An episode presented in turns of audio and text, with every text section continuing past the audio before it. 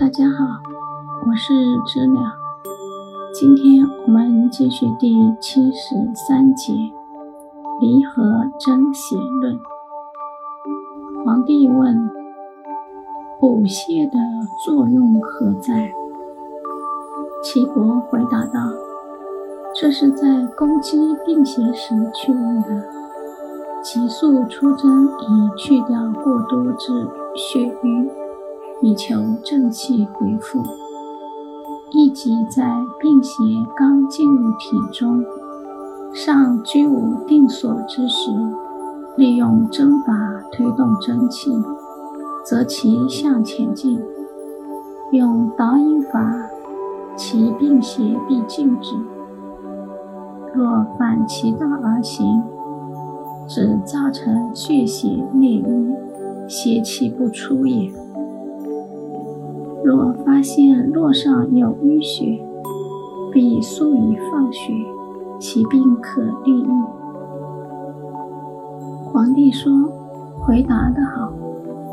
但如真气与邪气相搏杂，居于经脉之内，脉气又不发生变化时，如何查出呢？”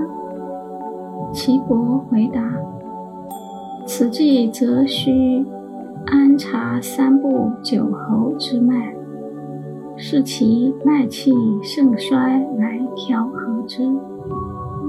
在细察左右之盛衰，上下不调和在何处，以及脏气减弱者，查出病居何脏，乃知其何时必出。凡不知三部九候者，就无法分别阴阳，好像天地不分一样。天地人三部各司其脏及经络，有一定之规则，在随时注意调和其乐器，来安定三部。则必不生大患。所以刺法有云：凡针刺之术，不明了三部九毫之脉气，必无法预先查出病邪之居处。如此，即使有高明之医师，也无法遏制病情之扩大。针刺不得正法，导致伤及真气，必使病情混淆不清，明知大祸。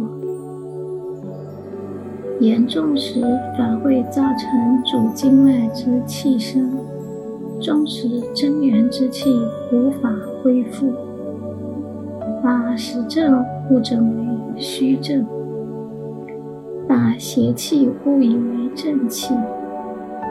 用针之法，又不知规矩，反致邪气至盛，伤人元气。以为顺治，反为逆法，令病人血气混乱，真气丧失，邪毒居体内，终使生命受到威胁。使人短忧，